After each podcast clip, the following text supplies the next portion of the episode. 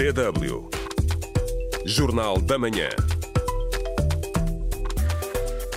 Bom dia, Mali, Burkina Faso e Níger abandonam CDAO. Suspensões no Judiciário em Angola voltam a colocar em questão o estado da justiça do país. Hoje é claramente notável que os cidadãos não confiam no sistema de justiça. Tempo ainda nesta emissão para ouvir mais um episódio do Learning by Ear, Aprender de Ouvido, está na companhia de Raquel Loureiro. O Burkina Faso, o Mali e o Níger anunciaram este domingo a sua retirada da Comunidade Económica dos Estados da África Ocidental, CDAO. O anúncio foi feito nos três países ao mesmo tempo, através da leitura nos órgãos de comunicação social estatais de um comunicado conjunto. No Níger, coube ao coronel Amadou Abdurrahman, porta-voz da junta militar, dar a notícia ao país prenant toute la responsabilité devant l'histoire. Assumindo plenamente as suas responsabilidades perante a história e respondendo às expectativas e preocupações das suas populações, os dirigentes do Burkina Faso, do Mali e do Níger decidiram, em plena soberania, retirar com efeitos imediatos os seus países da Comunidade Económica dos Estados da África Ocidental. No mesmo documento, os líderes das juntas militares acusam a CDAO de, sob influência estrangeira, ter traído os seus princípios fundadores. No Mali, foi o coronel Abdoulaye Maïga, porta-voz do governo, que se dirigiu à nação. A organização não prestou assistência aos nossos Estados no combate ao terrorismo. Pior ainda, quando decidimos tomar o nosso destino pelas nossas próprias mãos, a CDAO adotou uma posição inaceitável ao impor sanções ilegais, desumanas e irresponsáveis, violando os seus próprios estatutos. Violação de seu próprio texto. Os golpes de Estado ocorridos nos três países levaram à imposição de sanções por parte da CDAO. No Níger, por exemplo, o bloco ameaçou levar a cabo uma ação militar no terreno para restabelecer a democracia. Reagindo em comunicado ao anúncio deste domingo, a CDAO fez saber estar aberta para negociar uma solução uma vez que acrescentou os três países são membros importantes para a comunidade. Nas ruas de Ouagadougou, a capital do Burkina Faso, as opiniões dos moradores sobre a decisão dos três países divergem. Para mim é uma decisão precipitada. Se a CDAO tivesse pedido a estes países que saíssem era uma coisa, mas sair por conta própria é usado e não é bom para as populações. É uma iniciativa notável que a população esperava há muito tempo. Os princípios estabelecidos na criação da CDAO já não estão a ser cumpridos. É de saudar esta decisão. Penso que esta iniciativa, nós podemos bem acolher, em todo Desde que passaram a ser governados por juntas militares, o Burkina Faso, o Mali e o Níger estão cada vez mais próximos da Rússia e afastados do Ocidente. Recentemente, tanto as tropas francesas como a missão de manutenção de paz da ONU foram obrigadas a abandonar o Mali, onde há registro da presença do grupo de mercenários russo Wagner e queremos também saber a sua opinião sobre esta saída da CDAO do Mali, do Burkina Faso e do Níger.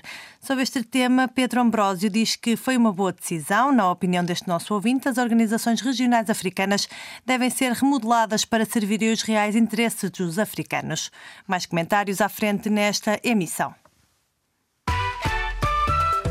Pode responder à pergunta do dia no Facebook da DW África facebook.com barra DW Português. Estamos à espera das suas reações.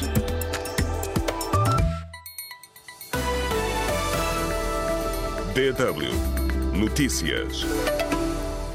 Moçambique quer continuar a contar com Portugal no apoio ao combate ao terrorismo em Cabo Delgado. Isto mesmo disse o presidente moçambicano ao seu homólogo Marcelo Rebelo de Sousa numa curta paragem em Lisboa este domingo. Filipe Nussi falava aos jornalistas durante uma escala na capital portuguesa, rumo a Roma, onde vai participar hoje na Cimeira Itália-África. O governador da província de Cabo Delgado disse este fim de semana que a presença de homens armados no distrito de Kisanga recentemente assustou a população, apesar de não ter havido incidentes. Valige Tauabo fez saber que a situação no distrito já regressou à normalidade e que os habitantes que tinham abandonado as aldeias já regressaram a casa. O primeiro-ministro de Moçambique defendeu a aposta na industrialização do país através da capitalização da matéria-prima local. A discursar este fim de semana na reunião do diálogo sobre prosperidade em África, no Ghana, Adriano Malayane defendeu que, aumentando as trocas comerciais entre nações africanas, é possível garantir o desenvolvimento célere dos países do continente. Na Guiné-Bissau, os partidos PRS e Assembleia do Povo Unido, que integram o governo de iniciativa presidencial, realizaram este fim de semana um comício popular ignorando a proibição em vigor deste tipo de ação política no país. Em declarações no evento, o ex-primeiro-ministro Nuno Nabian exortou o, primeiro, o presidente Umaro Sissoko Embaló a marcar rapidamente a data das eleições legislativas antecipadas. Nabian apelou também à comunidade internacional para que apoie a Guiné-Bissau no combate ao tráfico de droga. DW África. Deutsche Welle. Em Angola, um juiz foi suspenso este mês pelo Conselho Superior da Magistratura Judicial. Isto de, de, depois de, já em finais de 2023, um procurador ter sido afastado por ser pastor de uma igreja evangélica. Estes acontecimentos levaram a que a sociedade voltasse a questionar o atual sistema de justiça em Angola, numa altura em que se prepara um processo contra a empresária Isabel dos Santos. Manuel Luamba tem os detalhes. As recentes suspensões de um procurador e um juiz voltam a trazer questionamentos sobre o atual estado da justiça em Angola. Os processos foram instaurados pelos Conselhos Superiores da Magistratura Judicial e do Ministério Público angolano, o procurador em finais do ano passado por ser pastor de uma igreja evangélica e o juiz este mês por conduta inadequada em relação a um imóvel a si atribuído. Em declarações à DW África, o jurista Alberto Kishinacho diz que o órgão que fiscaliza as atividades dos juízes está completamente infectado. Eu, quando digo infectado, me refiro à questão da legitimidade do titular daquela instância. Sobre o titular daquela instância, Joel Leonardo, há denúncias de gestão danosa, desvios de fundos públicos e sentenças encomendadas. O caso ainda está a ser investigado pela Procuradoria-Geral da República.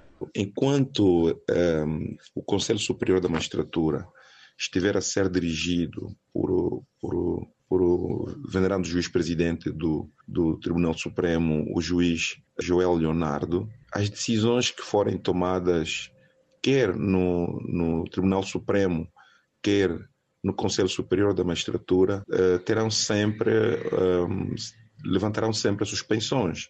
O jurista também questiona o papel da PGR, que, segundo disse, não tem desempenhado bem o seu papel em relação à proteção dos direitos, liberdades e garantias dos cidadãos. Questionacho dá o exemplo de Eugênio Quintas, conhecido por uma angena, que denunciou o tráfico de drogas em Angola e viu a sua vida correr risco e que quer o Estado angolano, quer o Estado moçambicano, à luz do dia, violam quer as leis internas como as leis internacionais. Portanto, o cidadão, quando vai a um Estado pedir asilo, há duas opções: ou o Estado lhe concede asilo, ou permite que ele possa se deslocar a um outro Estado onde ele poderá se sentir seguro. Também nota que a justiça angolana não tem sido imparcial em relação a Isabel dos Santos, filha do ex-presidente José Eduardo dos Santos. Ela é acusada de 12 crimes, entre eles peculado, burla qualificada, abuso de poder e abuso de confiança. A PGR já avançou que um processo contra a empresária seguirá para o tribunal dentro de dias, um caso que se arrasta desde 2018 há uma certa tendência de se atacar todos aqueles que que, que tiveram com o ex-presidente da República, José Eduardo Santos. Portanto, mais do que, do que essa análise, a prática do próprio processo em si vai poder depois determinar se o processo de Isabel dos Santos foi conduzido nos marcos da lei ou teve, portanto, alguma influência política. Para o ativista Inocêncio de Brito, esta luta contra a corrupção tem revelado que, na prática, não há separação de poderes no país. Ficou demonstrado efetivamente que temos hoje um combate uh, seletivo da, em relação à corrupção, por exemplo, e isso remete-nos para a falta de independência dos tribunais e do sistema de justiça como um todo. Por este e outros motivos, diz Inocêncio, Hoje é claramente notável que os cidadãos não confiam no sistema de justiça. E prova disso é que nos últimos tempos muitos cidadãos fazem justiça por mãos próprias, como atesta este morador de Luanda. Aqui até é pior quando apanha um bandido gatuno aqui queima, aqui não é de, de, de, levar na polícia. Fala se a polícia aparecer na hora, se não aparecer ali já vão te queimar. E o que deve ser feito para se alterar este quadro? Inocêncio de Brito deixa uma sugestão. É, é preciso que olhemos para aquilo que são as consequências nocivas dessas decisões ou da falta de independência do sistema de justiça. Manuel Luamba, DW, Luanda. DW Notícias. A Alemanha, a França e o Japão juntaram-se à lista crescente de países que suspenderam o financiamento da Agência das Nações Unidas de ajuda aos, aos, refugiados palestinianos, depois de Israel ter alegado que 12 membros daquele órgão estariam envolvidos no ataque do Hamas contra ele a 7 de outubro. Numa nota publicada durante o fim de semana, o Ministério dos Negócios Estrangeiros da Alemanha fez saber que iria suspender o financiamento até que a investigação interna desta organização da ONU esteja concluída. Esta é uma notícia que tem estado a agitar a comunidade internacional. Em reação, o secretário-geral da ONU, António Guterres, lembrou a importância do trabalho desta organização na região, mas principalmente na faixa de Gaza, onde disse 2 milhões de civis dependem da sua ajuda para sobreviver.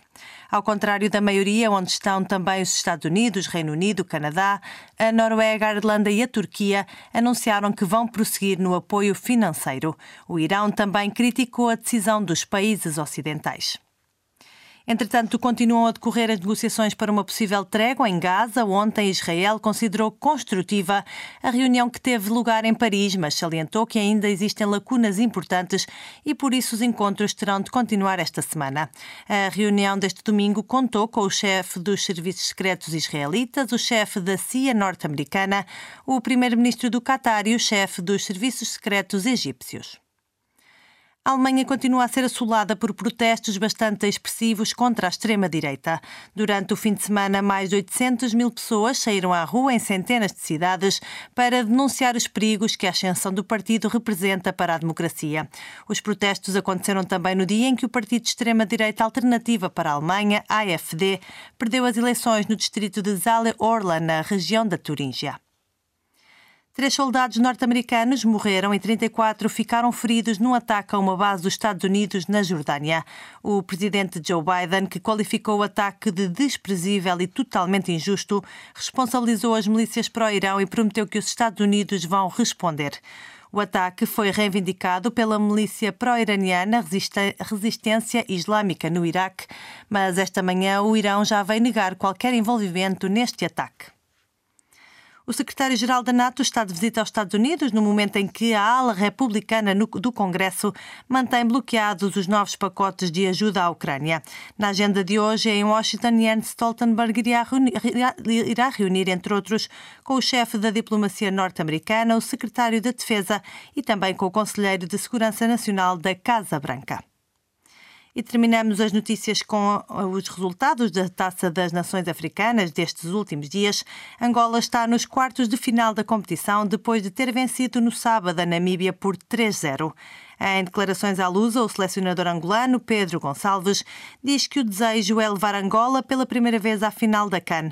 Para isso, os Panteras Negras terão que vencer na próxima sexta-feira, frente à Nigéria, um adversário que, diz o selecionador angolano, é um colosso do futebol africano. Ainda nos jogos deste fim de semana, viram as suas seleções apuradas para os quartos de final. A Nigéria, que venceu os Camarões por 2-0, a Guiné, que afastou a Guiné Equatorial, e a República Democrática do Congo, que venceu o Egito nos penaltis.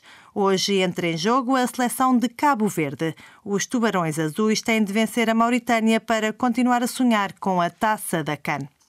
As notícias de hoje ficam por aqui. Fica agora com mais um episódio do Learning by Ear Aprender de Ouvido. DW Learning by Ear Aprender de ouvido.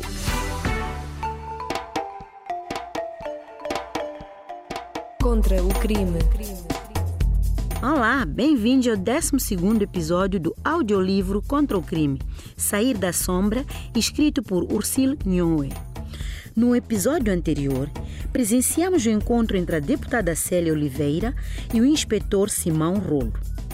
o inspetor está a pressionar Célia para que esta lute pela aprovação de uma lei que proteja as minorias sexuais no país. Hoje, vamos até a casa de Jaime, que continua em apuros.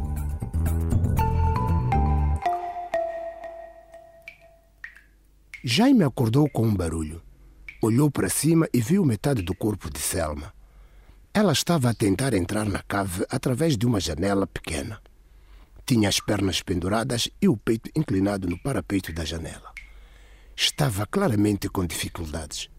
Jaime não podia fazer nada para ajudar.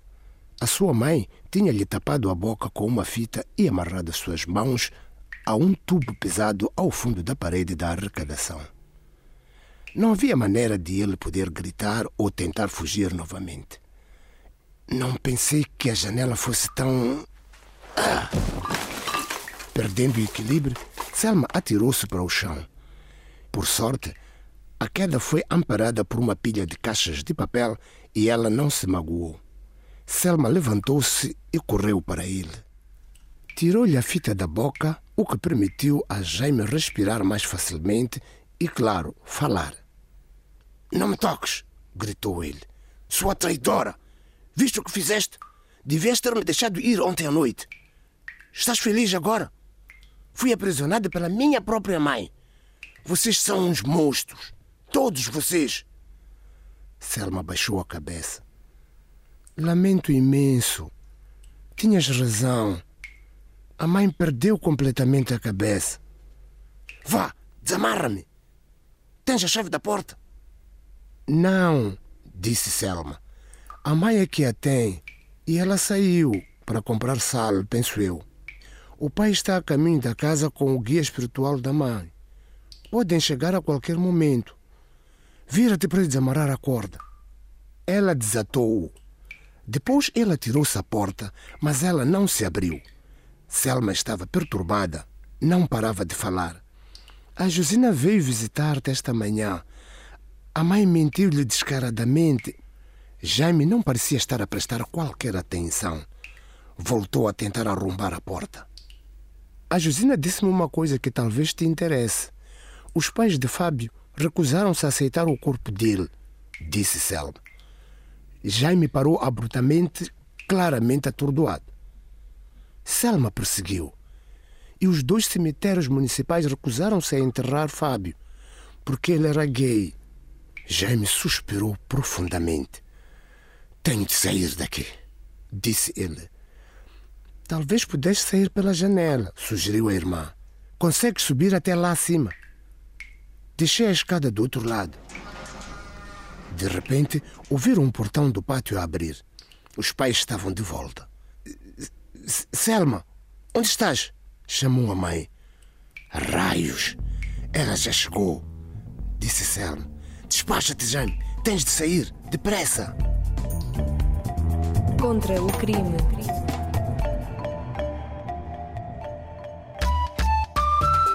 DW Espaço do Ouvinte. Sobre a saída do Mali, Burkina Faso e Níger da CDAO, são muitos os comentários no nosso Facebook. Por exemplo, o Luvumbo Elvis diz que é uma ironia pensar que estes três países, que são dos mais pobres do mundo, vão se desenvolver com esta atitude.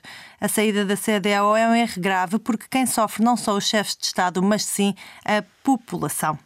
José António de Carvalho acha que foi uma decisão bem tomada. A África precisa assumir-se e deixar de depender do Ocidente, que tornou refém os governos africanos. Quem nos dera todos os pa outros países do continente assumissem esta postura, escreve este nosso ouvinte. O Mano diz também que, na sua opinião, é pertinente sair porque esta organização não tem um bom serviço no que diz respeito à estabilidade dos países que nela estão inseridos. Cláudio Paulo também diz que foi uma decisão boa e Jonas Temple diz que para a CDAO receber fundos do Ocidente nunca terá autonomia para decidir com liberdade o destino dos países que fazem parte dela. Já a Bunga não concorda, escreve no nosso Facebook. Primeiro, estes militares são governos ilegais porque chegaram ao poder por força das armas. Segundo, distanciam-se do Ocidente e vão mendigar aos russos. Definitivamente, estes três Estados vão levar o povo à pobreza extrema. Por último, Cunhado escreve no nosso Facebook que cada país é soberano, no entanto, por isso está livre de fazer as suas escolhas. O espaço do ouvinte de hoje fica por aqui. Muito obrigado por todos os comentários e por terem estado connosco. Este é um tema que com certeza continuaremos a acompanhar nos próximos dias. dw.com/português é o site onde nos pode visitar a qualquer hora. Da minha parte é tudo. Nós voltamos mais logo.